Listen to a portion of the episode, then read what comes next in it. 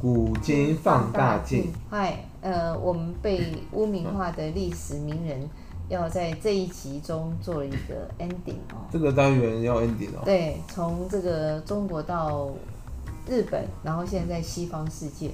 嗯那我呃，们你们从我们下下一次新单元应该是要讲《三国演义》。哦，这个是格隆的最 最熟悉的一部分吧，也是呃倒背如流的那个、呃、三国吧。哦，那我相信三国的一个精彩度应该是非常的令人期待。那那个、这也是我们今天要介绍最后一位被污名化的一个历史名人哦。那先请格隆帮我们介绍我们今天要讲的主角是哪一位？我们今天要讲的主角，其实跟前面我们讲过某一位人是有关系的。我们今天要介绍的是拿破仑三世，就是路易拿破仑。哇，路易拿破仑哦，因为大家讲到拿破仑，就想到那个法国那个凯旋门的哦，那个拿破仑哦，所以这个路易应拿该就破是说，因仑为拿破仑一世，就是我们常常讲到拿破仑，那光芒太盛了。其实路易拿破仑也很强，只是好像一直活在他的阴影之下。因为巴黎只有一个凯旋门啊， 对不对？那么大家看到凯旋门就会想到呃，然后这个对不对？他建立了那对个啊法国的一个荣光哎、然后凯凯旋的名字太好，我现在被牛鬼蛇神拿来滥用。哈，那这个拿破仑三世哦，那呃，请你帮我们介绍一下他的一个简单的生平。拿破仑三世，他的全名是夏尔·路易·拿破嗯仑·波拿巴。嗯我们我们一般都称他路易拿破仑，是，他是法兰西第二共和国啊嗯唯一的一位总统，也是法兰西第二帝国唯一的一一位皇帝。他也称帝啊，对，他也称帝了，嗯，所以他他就是那个拿破仑三世，他是那个我们常常讲的那个拿破仑一世的侄子，嗯他继承的，所以他他的那个生平模式很多都是模仿拿破仑一世。你看拿破仑一世一开始是当那个总统，共和国总统，后来才称帝啊，嗯他就把他的那个路再走了一次。嗯嗯嗯嗯，原来，嗯啊，他比较特殊的是，拿破仑三世当皇帝的那个的那个什么时间比拿破仑一世长。是哦，对，他是拿破仑一世侄子跟继承人嘛，嗯，他也是那个拿破仑一世皇后约瑟芬的外孙，外甥呐、啊，对外孙对。嗯，外甥应该是外甥，他才外他甥吗侄子，哦嗯，哦，他在一八四八年的时候啊，当选了总统，嗯，然后他在三年后发动了一次政变，然后政变成功之后啊，嗯，怎么他在那个政变的隔年一八五二年那个登基成为皇帝，他是怎么发动政变的？很好奇，其实我就觉得他他的人生轨迹根本就根本就是等于说是拿破仑一世的那他种的的复制，对啊，拿破仑一世也发动过政变，嗯，那我当时一直在模仿拿破仑一世，他是活活在他的阴影之下的感觉，也不是我，他大概觉得他太强了吧，对啊，就有意无意就走他嗯的老路，嗯走他的老路来成来走向成功的，对。是，他也觉得这是一个捷径，然后他还故意在一八五二年称帝，嗯因为一八五二年是拿破仑一世登基的第四十八周年，哦，他故意有选在意义，啊对故意选在这一年称帝，他觉得这个有延续啊，对啊，光荣的一种延续，创造法兰西这个光荣。然后他从等于他从一八五二年称帝嘛，嗯，一直到一八七零年九月四号，他他退位了。嗯，他退位的原因是因为他跟某一国交战，他战败 了。那个国家很有名，叫普鲁士。普鲁士很强，对，那个这场战争叫普法战争。普法战争很有哎、名。其实拿破仑三世会输，真的不能怪他，因为他的对手很很很恐 怖。他的对手是那个普鲁士有名的国王威廉一世，跟有名的首相贝斯买，铁血铁血手宰上，铁血宰相。对，对，嗯他的对手是他威廉一世加铁血宰相贝斯买，所以呢，加上普鲁士陆军又很强，所以他会他会战败，完全不意外。他的对手太强了，真的，对啊，他没事去打那个普鲁士，就他他就是他就是嘛，因为因为法国跟德国常常那个啊，常常在争夺那个欧陆霸权啊， 对啊，他可能就这么就常常在那边争争权嘛，就是没办法，一山容不下二虎。对啊，然后常常输的输的都是法国。嗯，重振法国的一个光荣历史吧。其实拿霍恩三世不弱，他以他之前发动很多战争都获胜的。哦，所以他他那人生最大的败绩大概就是普法战争，一败之后就那个所就以就欧嗯叫文。拿破仑都不错。然后霍恩三世，你不要小看他，他是法国首位民选总统。哦，能够嗯对当选对民选总对统，表示他的一种民意基础是蛮好对的哦。，因为他他把他的姓氏挂出来就好了，然后让那个拿破仑的侄子。对啊，人家看到哇哇哇，他也是，他也是法国的末代君主，在他之后，然后法国就没有君主了，没有再就再也没有没有人人称称帝，帝了。没有人称帝了，对。对啊，走向民主共和。那他有没有什么特殊生平可以帮我们介绍一下？路易拿破仑他最他会他会这么有名的最主要原因，他他对外那个推行积极主动的外交政策，所以他也是懂得联络什么次要敌人打击出来的，他的他的外交手腕应该算是不错吧？当时欧洲有个组织叫欧洲协调，哦那种欧洲他妈一堆各国的王室啊，他妈连组组成的一个组那个组织，哦，他这他好像当时对法国啊，因为因为法国那个之前有发生一个民主浪潮，叫法国大革命嘛，对，所以那些欧洲那些王室各国王室很忌惮法国。所嗯，以他们，所以他们就开始那个，自从拿破仑一世那个战战败被流放之后啊，他们对法国就有诸多制约啊，哦，所以那个什么，所以那个什么拿破仑三世就企图消除那个欧洲协调对法国制约，那有有点像希特勒撕毁那凡尔赛合那约一有样。达成他的目的吗？有啊，然后他想要在欧洲范围内重建法国的影响力，嗯，他是有企图心的哦，他甚至想要想要那个想要那个什么，在全世界范围内建立法兰西殖民帝国， 哇，这英国那套，对对对，日不 落对日不落国，那差他不多，对他想要弄个法兰西那帝国殖民帝国，到处殖民那样。他好，他好像有有达成一部分，然后他后来这到处殖民哦。然后路易拿破仑他反对各国在维也纳会议上制定的反动主义政策，他支持民族主义。哦，看得出来，他的就是那种法国狂热分子。对啊，民族的荣光，他必须要对，让他是想要想要他想要恢复那个拿破仑一世那个呃法国荣光。嗯，拿破仑一世之后啊，那个什么那个什么重建法国霸权的那个法国国力，因为你会在拿破仑三世之后，好像法国就一直积弱不振了。对啊，对啊，嗯所以一旦你强调这个民族主义，很容易激起大家的一种什么爱国啊，那对啊种，对啊，同仇敌忾的一种情绪啊。对啊，所以他变成那个民选总统，然后后来又变成一个广受人民欢迎的君主。没错，他在军事上，在普法战争那么战败以前，他其实军事上表现都不错。嗯，他在那个，他最有名是他击击败过那个俄罗斯帝国。哇，他在近东方面，他联合了英国嗯还有鄂图曼帝国三国联军，在克里米亚战争中击败了俄罗斯帝国。这就不容易。对啊，所以所以俄罗斯是是可以连击拿破败的。仑一世都对在啊俄国对吃过败仗对对啊， 他虽然他虽然不是在俄国本土击败俄罗斯帝国，可是在可是他其实他就他就等于说是在战场上击败过俄罗斯帝国，某一方面也是帮拿破仑报过仇。嗯对啊，他击败了俄罗斯帝国之后，重建了法国在黎凡特地区的影响力。所以还是有他的一套，在这个军事能力上哦，有开疆辟土的一个能力。然后他好像一直想要扩大法国影响力，所以他他还那个什么，帮法国取得了一个叫马龙尼基督徒保护者的称号。哦，这是他可能保护了一些基督教的那个那个教徒。哦，实在是他的嗯企图心真的蛮强的。然后他他好像那个所作所为有，就是有点把自己自己当成什么那种世界警察，他到处等于说他他到处那个干涉一一堆国家的那个事务。那你要当世界警嗯察，你要有那个 power 啊，你要有这个能力啊。他是有这个能力吗？他反正我反正拿破仑三世常常那个出出军远征，对不对？他还在罗马部署部队，目的是要防范意大利王国并吞那个教宗国。其实说真的，意大利要并吞掉中国，跟他也没有什么大关系，他 就就就想要插一手过去干涉一下，这样那真的是很很特别，对啊。有点像管多管闲事的那种对啊管对啊家公。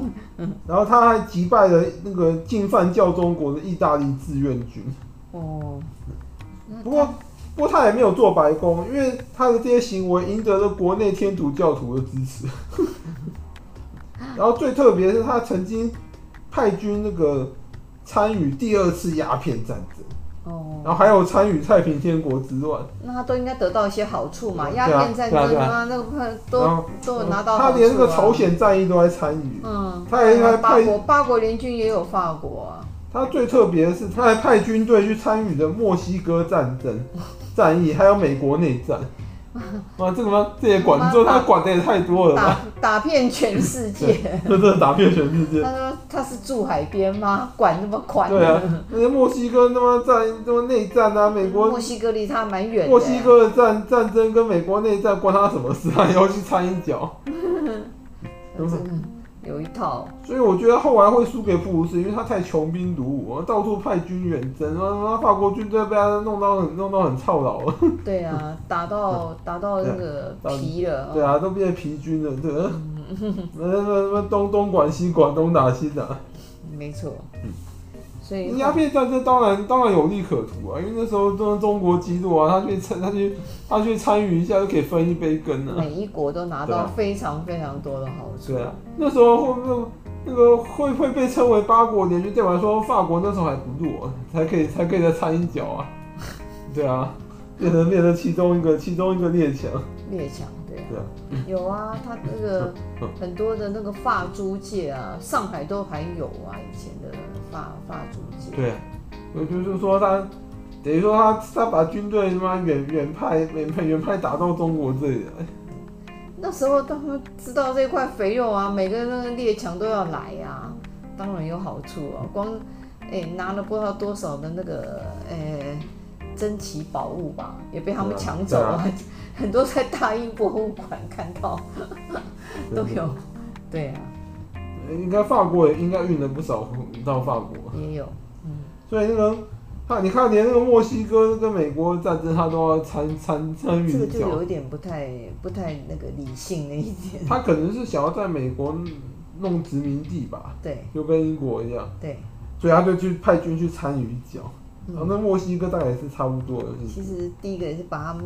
呃军费烧的很多，然后再加上士兵被他打的这样打来打去，也是连啊连累。年连年征战都等于变疲军了。对啊，否则他不见得会输给普鲁士吧？所以后来遇到那个那个正在走向强盛的普鲁士，他妈以逸待劳，然后他当然会输啊。对然后对手又是那个铁血宰相跟威廉一世，对啊，俾斯麦。对啊，你知道他们那么有名的， 然后是在争夺欧洲的霸权。嗯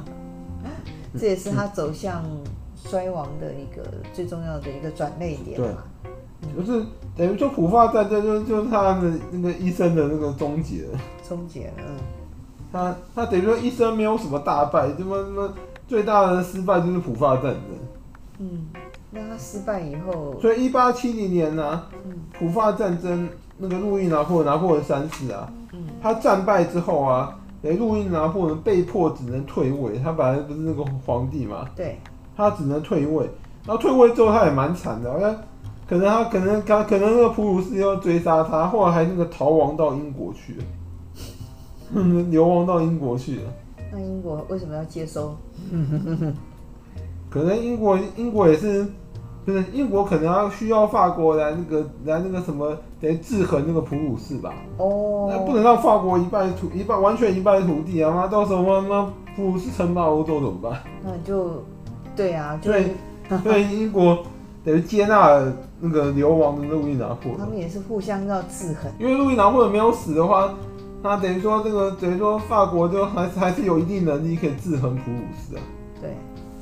然后到一八七三年的时候啊，路易拿破仑就在那个英国病逝了，是不是也被下毒啊了？应该不至于。他那个他那个 是，他那时候已经已经等于战败退位又流亡了，然后跟完全没有啊他能力。 跟英国也没有很大的冲突，英国没必要把它做掉。因为有人说拿破仑一世是被下毒拿的，破仑一世好像后来那个被流放，流放之后，后来有人去那个去那个什么，等于说那个检验他的尸体，然后里面含有毒物。砒霜，你看，应该就是人家都说是英国下的毒手，对，对，在他那个他常不喝死，他们常到，常喝的那个那木桶的酒里面下毒。而且他不是一下把他毒死，他嗯好像好多年后他才死，哎呦，至少有五六年他才死掉。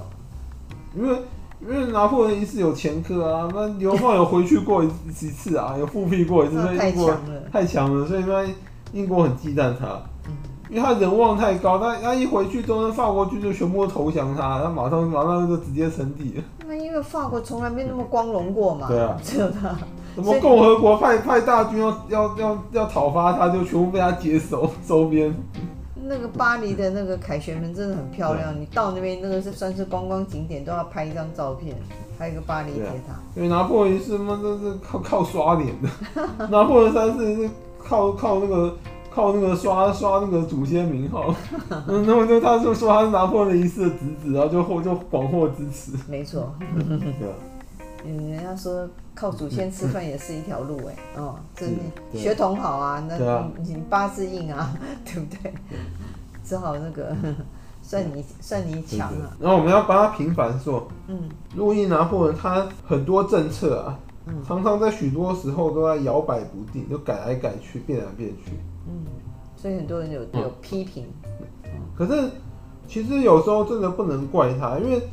路易拿破仑会把政策摇摆不定、变来变去，是因为他要平衡法国国内多方势力。就是法国国内其实势力旁很多有很多种那国内的那种内部势力，他们互相在面那个。对对对对，互相在那边那个争争权啊，干嘛的？然后他虽然是皇帝，可是他要平衡国内的各个派系啊。就他只能够那个什么，常常把政策变来变去啊，来达到一个平衡。不然的话，他如果不这样子，国内会先发生内乱，然后他等于他皇帝没办法当安稳，他也没办法对外征战。一个组织的领导人还希望他的他的部下要有一点点不同派系，对，他这样比较好不，怎么样？适合，比较不会反叛他。对，如果通过团结在一起，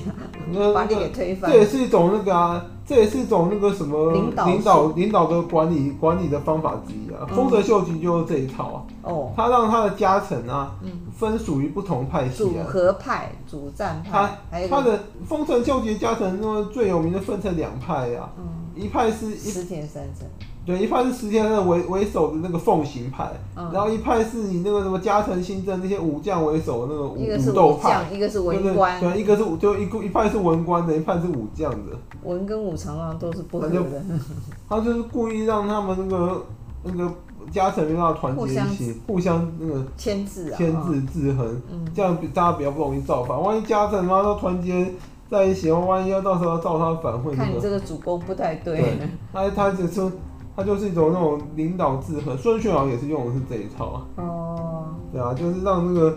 让那个那个什么那种部部下家臣不要说这么立场全部统一，让他们这样子故意让他们那个不和或者所以是互相制衡，这好像也来维就持个是就是一种领导平衡术啊。所以路易拿破仑可能就是政策会摇摆不定，就是他看国内哪一派势力庞大之后，他就把政策改成支持那种弱势的派系。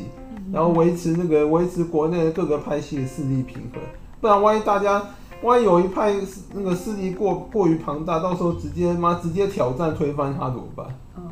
这也是这啊个符合民意的一种做法吧？应该怎么讲？哪一方那个比较大嘛，那就民意在那边吧。应该就是他就是要要平衡那个国内的那个各方势力来那个来保住自己的那个对那个皇帝的位置啊。是，所以这也是人之常情。他啊那么他，他虽然他也他也知道他常常政策摇摆不定，对法国不是一件好事，可是他也没办法，他总要先保住自己的地位为优先吧。对嗯了解。嗯所以说，所以说那个他就在这这也是因为那个事出有因，他不是把习习惯性就爱这样乱搞吗？政策变来变去。所以历史轨迹是怎么讲？有共通性对啊，哦，从古到今，从中到外都是哦，对，古历今史都啊中是外嗯一，直一直不断地重演。对，然后我们从我们介绍过那么多人物，都可以看得出这样的一个轨迹。对啊，你看路易拿破仑发迹史就知道，根本就是拿破仑一世的翻版啊！嗯，不是什么什么什么政变啊，什么先先当先当总统啊，后当皇帝啊，就那个轨迹根本拿破仑一世重重走一次 啊！对啊，对啊 他的复刻版然后然后最后皇帝退位都是因为战败啊。是拿破仑是不是也也主要也是因为那个征征讨俄俄罗斯失败啊？嗯，然后呢，然后路易拿破仑是因为普法战争战败啊。嗯哼他们的血液都很相同啊对啊 d n a 也很相同。然后你的人生轨迹也是会很像，是啊，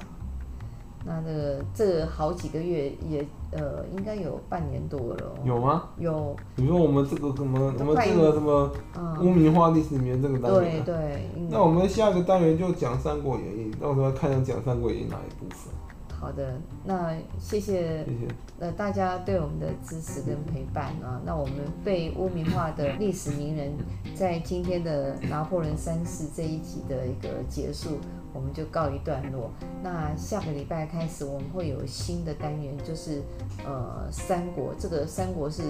格隆的主场吧，主场优势。呃，以后看有没有机会给他复 辟，被污名化历史里面这个单元会不会复辟的？ 那我们就呃，就是随顺因缘嘛，佛家讲的随顺因缘，不强求。对我呃们不是很流行复辟啊，拿破仑一世都复 辟 了，复辟通常也没有什么好下场。会不会复辟 的？对对对。谢谢大谢家，谢大家。那那我我们们因为时间关系，我们就讲到这，然后这个单元就等于说到这里就告一段落。好我们下一次就换新单元。谢谢，嗯谢谢大家，拜拜拜拜，拜拜拜拜。拜